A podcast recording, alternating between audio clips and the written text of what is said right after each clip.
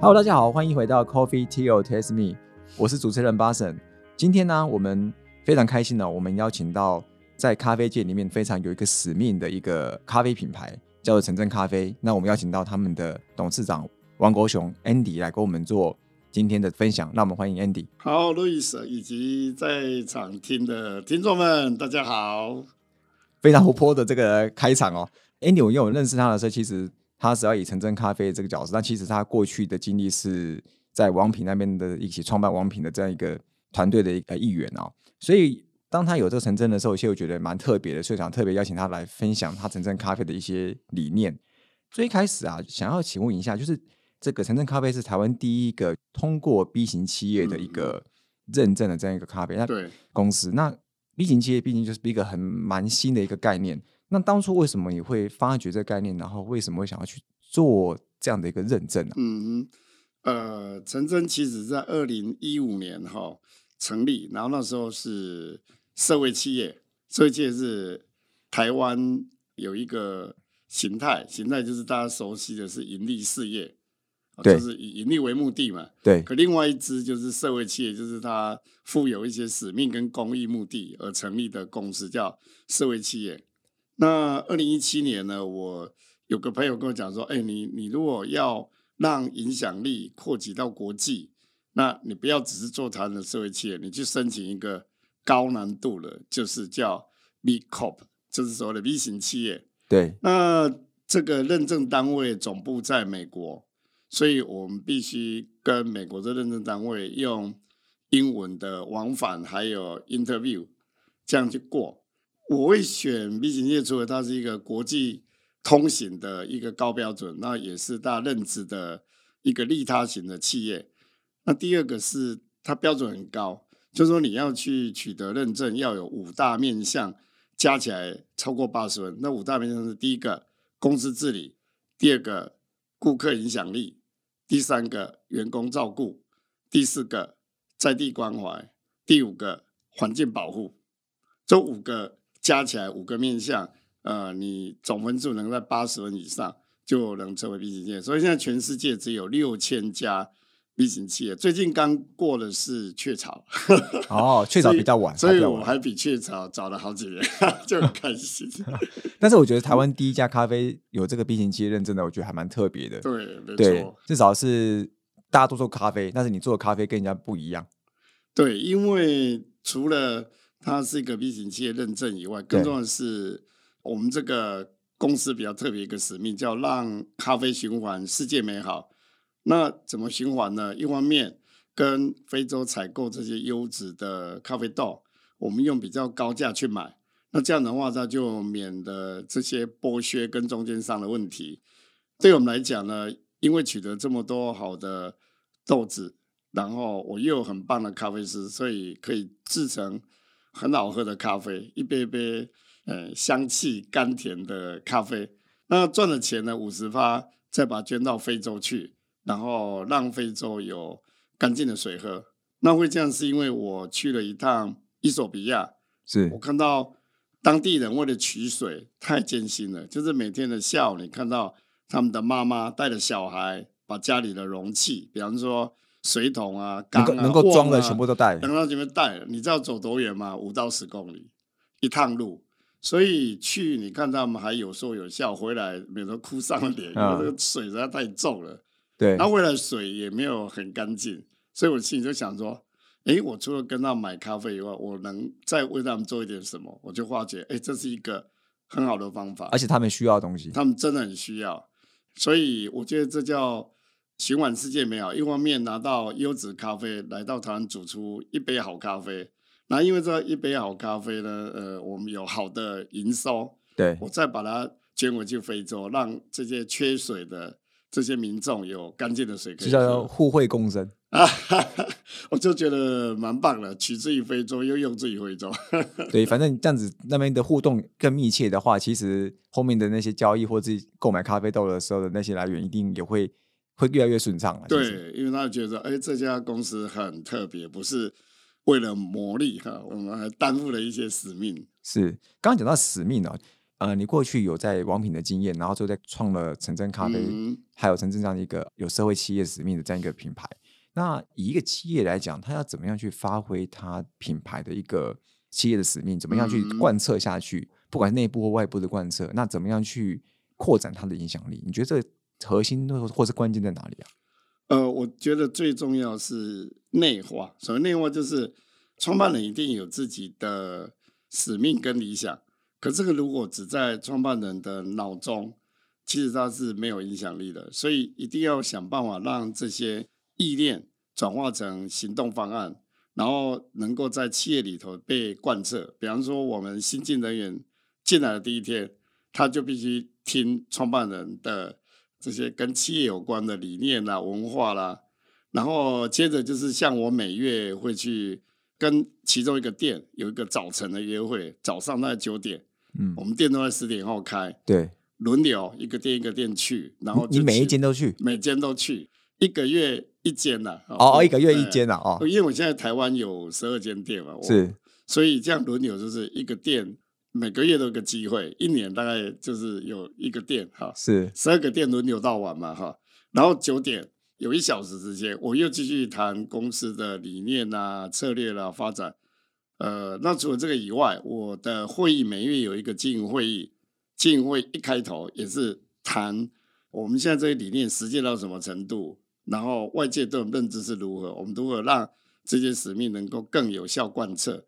所以我觉得对创办人来讲，一个重要的功课是，除了创造商业模式以外，还有一件事很重要，就是要把这些文化理念的东西、使命的东西，不断的去沟通，不断的内化，不断的争取共识。当这些内部的共识出来之后，我们就可以往外去推这个品牌，才不会变成一个品牌对外有很高的理想，可是真正去跟你接触挖掘，哎、你们里面的人根本就不是这样子，嗯，呃就是有点像额外。有点像从原本是一件工作，然后变成他的一个习惯，然后后来最近写进他的 DNA 里面，他就会是内化，自然就想要做这件事情。这个我可以举一个比较生活化的比喻啊，我常跟我们同仁讲说，你在呃任何咖啡店煮咖啡都叫做煮咖啡，只有在城镇不一样，因为你煮咖啡的同时，在远方的非洲有一口甘泉从土地上冒出来，哎，他们想到这画面就觉得，哎，这公司很有意思，就是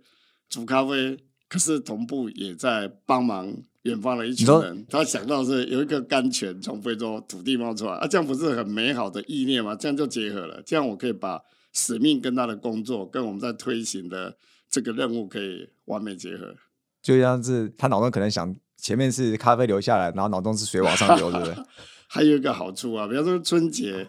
嗯生意是平时的三倍啊，那换成任何咖啡厅的人，可能越做越手软了、是可是我就会跟他们讲说，我们不会手软，因为多了三倍的客人同步我们的挖井，我们可以挖出更多口井，更多人可以享有这样一份来自他人的爱心。所以这样一连贯之后，老实讲，他不会手软，他越做越兴奋，他觉得啊，这实在太有意义了。哦，是不是因为不同的年龄层，是越年轻的一代，好像对于这种使命感东西更有感觉啊？对，我觉得年轻一代的对使命感还有永续这两件事情很在意，就是他们并不是那么缺钱，所以他找的工作不会只是看看 money，他往往会看说这公司能带给社会什么正向的这些利他的这些使命。如果有这些，我觉得我们可以找到很多志同道合的伙伴。这样的年轻人，我觉得越来越多。所以就变成他在做所谓的价值金字塔，就马斯洛里面可能是最上面那个什么自我实现那种感哇已经跑。到最高层的，是吧？对，原本是生理，只是要维持生命需求而已，那后来可能直接往心理，然后直接拉到最高层的那种感觉。对啊，如果这样，我觉得很美好啊。因为本来人生照马斯洛这样要分五个阶段实现，可他你是不用，你是从一到五这样，这样子也不错。对对对我觉得蛮好的。在之前在实践这个永续，当你们一开始建立的时候，你就想要踏入这么深，直接连接到永续的这样的一个决定啊。嗯，呃，当初有做什么样的评估吗？因为你你们一开始建立就是直接做这件事情，对跟有一些企业要还要再做转型，再做又不太一样。对。那在这个两个的差异，你觉得分别可能会遇到什么样的问题，或者是说他需要承担的风险跟课题是什么？呃，基本上不管它是什么企业啦，啊、比方说是盈利事业啦，还是社会企业，还是 B 型企业，它都有一个共同的核心，就是你有没有获利。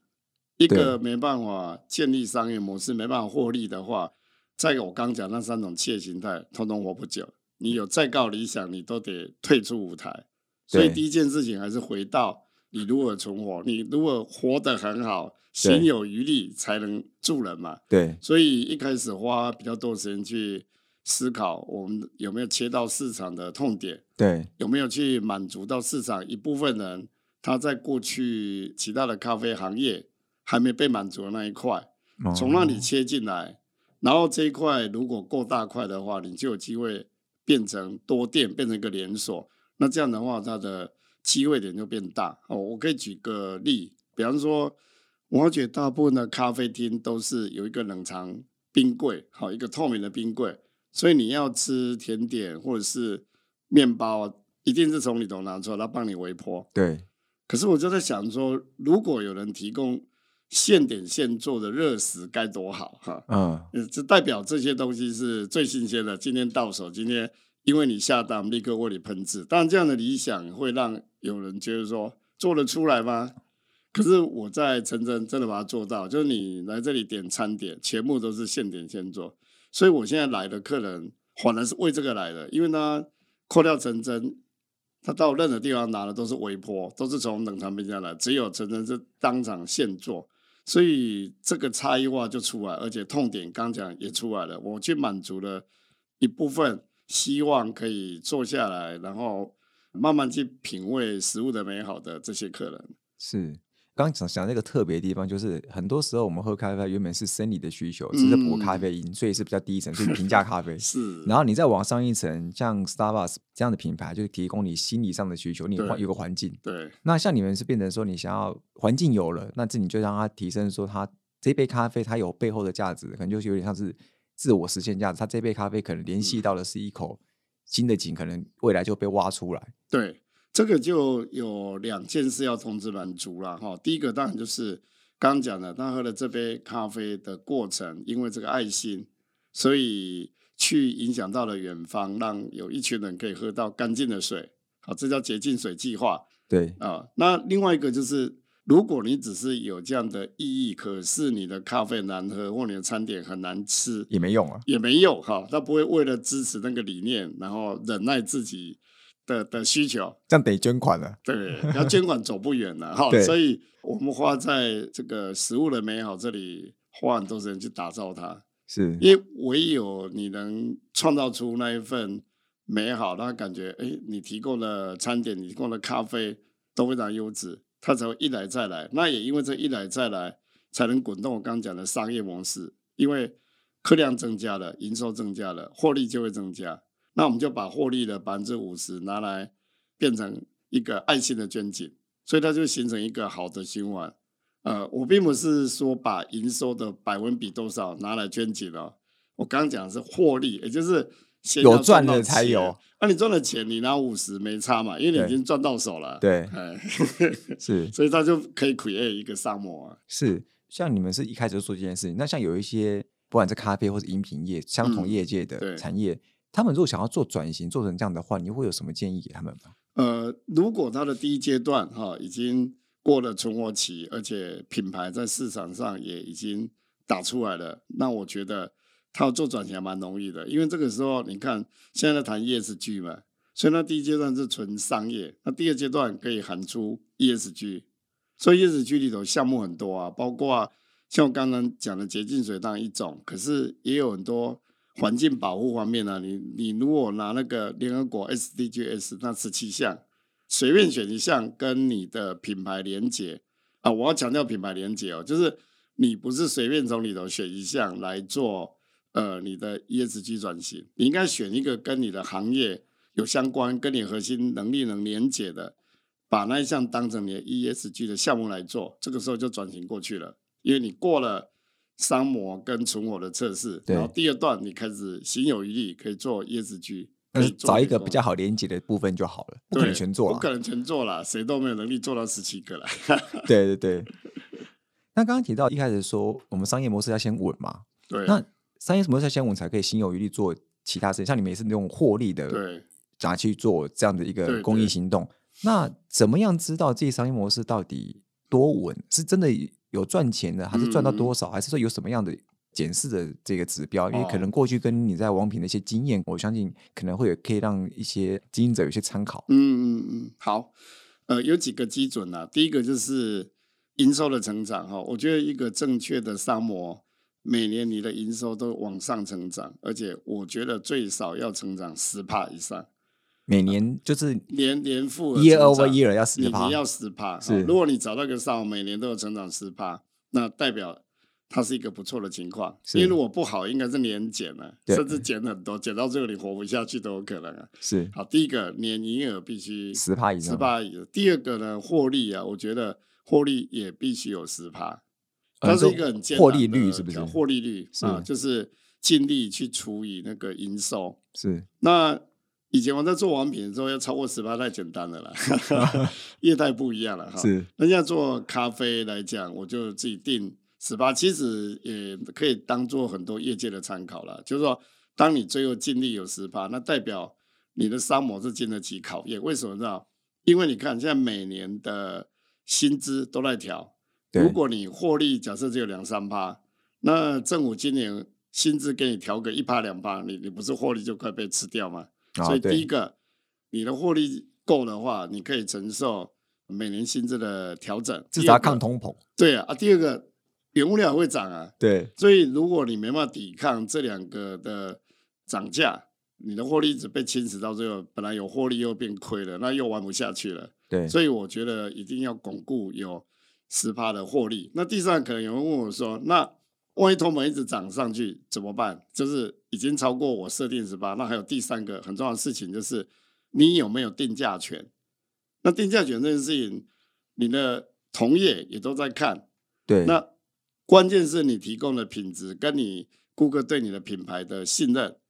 让你调了价，他愿意继续跟着你走，这还蛮重要。哦，那就是品牌的影响力够大当然够大，没有啊。啊，其实很多店也都有这能力啊，很多单店，对不对？最近讲的很火红，饶河街的那个 胡椒饼啊，你看它它也有涨价能力啊。按理说最近胡须章啊，什么麦当劳都涨啊。对。所以我要讲是说，不见得是大到那种财团，纵使你是一个小店。可这个小店，你有一群忠实忠实的客户，然后他也很认同你的品质，那你必须调定价，他没有跑掉，他还继续支持你。好，所以这个如果也有，那基本上你抗拒这个成本上升的力量就有了。然后第四个很重要，就是说你有没有人才团队？因为如果你想开一家小店，那就一个人。对，但是我觉得比较好的沙漠，或是我们想要去对世界产生更大影响力的话，你就必须建构一个团队。所以这个团队不是只有你，你必须有一群志同道合的，然后可以分工。对，比方说有人擅长营运，有人擅长 IT，有人擅长研发，这样一个组合的话，可以让你这个沙漠一直扩大。所以最后检视一个沙漠有没有成功，就看这四个：营收有没有持续增长，获利有没有持续维持十趴。十八，然后你的团队有没有一年一年更坚强？然后第四个是顾客或市场对你反应是正面的，对你是肯定的。好，所以主要这四个要素其实可以初步检视自己的商业模式到底算稳还是不算稳。对对对对，是。最后啊，想要跟你请教一下，因为毕竟你自己经营的是一个永续一个又又是 B 型企业的一间前程咖啡，那你自己本身你自己日常生活你怎么样去实践永续？那你觉得如何借由城镇咖啡？平生咖啡毕竟会搭到很多的民众嘛，怎么样去影响他们更关注所谓永续这样的一个议题？其实永续讲起来好像很大很严肃，其实他在生活的落实还蛮简单。比方说，你如果能走路，你就少搭车。你知道这个概念在日本被推行很成功，所以日本人很常说，除了饮食上，其实跟他们爱走路有大关系。所以如果我们愿意多走一点路，这个时候。你就少用了这些油料的耗用耗损，好，这第一个，而且对健康有帮助。那第二个来讲就是节电，因为这些电背后就是不管它是用瓦斯啊，它用石油，其实这些能源它都不是有序的，甚至对地球的排碳造成很大的负担。对，所以去用电动车也好啦，或是家里的电冰箱啦、冷气啊，你用那个有节能标章的这一类的，帮你去做省电，我觉得也很重要。或是你不用的电，你把它关掉，这种随手关灯啊，对，其实它已经在做永续了。这你们公司自己内部也要求他们要做吗？内部化吗？对，一定要内化，这这太重要了哈。然后上次我记得你们公司有一个很好的文化，说嗯遇到一定要讲早安这件事情。那时候在演讲 啊我听过，我觉得蛮有趣的，我想可以也可以分享一下给大家，怎么样去经营公司这个这样的文化。呃，这个就是有点竞赛的那种感觉啦，所以我就跟同仁说，明天我们来比早安哈，他们就知道明天会有一个早安的比赛。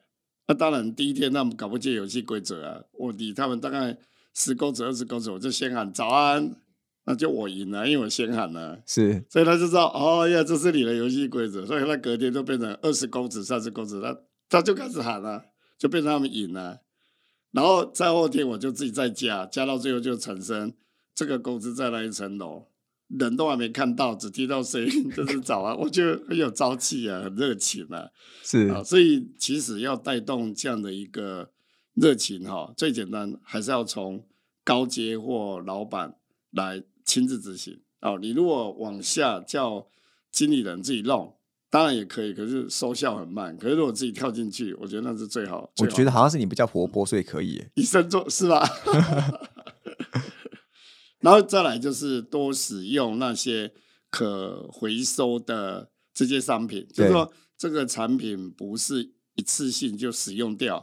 比方说，呃，我们跟贝克家有合作，是那贝克家它提供一个机制，就是给电商。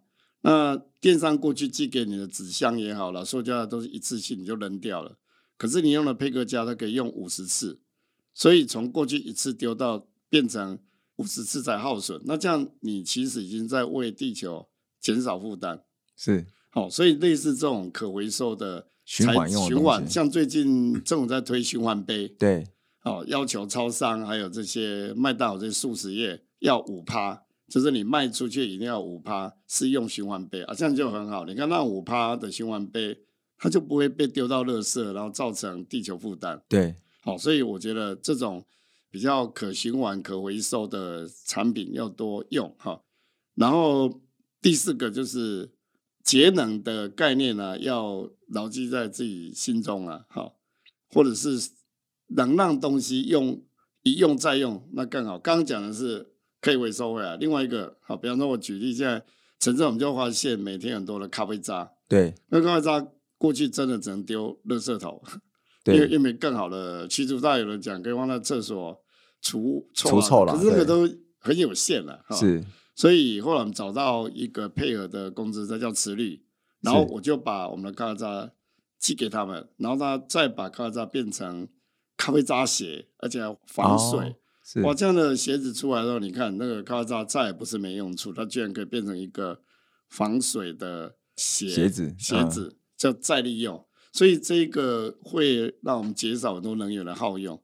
本来用一次，现在可以变两次甚至三次。是哎。最后，陈真在环境的规划上面，你们有会打算未来做什么样的事情，让你的顾客深刻感受到你们在做的事情，或者是他怎么让他们更关注？你觉得？嗯，啊，第一个就是还是围绕我们最重要的使命，好，洁净水。对啊，所以洁净水那件事情持续推行，而且我们每年只要这些展望会挖井出来之后，他会通知我们，我们就会把这个图片对，啊，在哪个国家哪一个村庄把它 po 出来，丢在网站，是然后也会给我们的粉丝 FB 啊这些都知道，就知道说哦，原来平时我们在那里喝咖啡，然后最后真的有变成一口一口水井哈，嗯这是第一个。是，那第二个就是说，刚提到的咖啡渣，我们也变成鞋，然后变成鞋也不是只有一双鞋那么简单，我们还透过它做了一个群目，那群目收到的钱呢，又去做救鞋救命，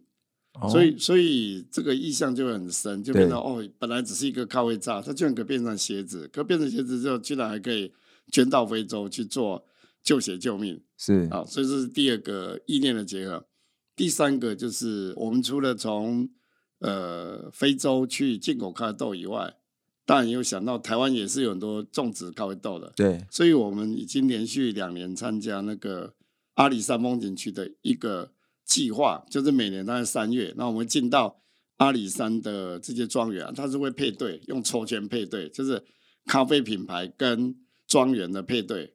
我们已经连续两年了啊，像去年是跟那个特富野的一个叫塔夫亚这样一个庄园配对，然后配对完，我们就开始参与它的采豆、烘豆，然后最后进到我们的咖啡厅，变成咖啡，就是把它连接起来。以前就是种归种，对然后卖归卖。那这一套计划是让卖的人、品牌方可以把市场的需求带回去产地产地。那我们除了带这个回去之后，我们也因为参与了局部的制作，呃，让我们有更深的体会，包括永续方面。所以我觉得这是蛮棒的活动。我们已经连续参加两年了，那我都迫不及待时间到，再把我的伙伴送上山，让我们去参与那个这样一个很有意义的活动。所以你就迫不及待把你们的员工也放出去就对了。哎，他们放出去有时候收不回来，你知道吗？因为太开心。是好，今天非常开心可以听到城镇咖啡王国雄董事长今天的分享，然后他分享到很多在，尤其是怎么样检视自己健全，有四个要点，从年获利率要十趴，然后年成长也要十趴，然后再来就是你你有没有足够的嗯定价能力，那再再来就是你有没有一个足够健全、完整可以依附的或依靠的这个团队。检视完之后，再依照自己的能力，依照你自己的获利呢，量力而为的去做一些公益上的一些事情，或是永续上的一些行动。有这些建议，我觉得很多经营者应该有蛮多的一个思考机会，可以去看一下怎么样做一个转型。那我们这再次谢谢城镇咖啡王公雄董事长 Andy 来跟我们做今天的分享，谢谢。好，不会，也谢谢大家，Coffee Tea or Taste Me，轻松聊永续，我们下次见，拜拜。拜拜。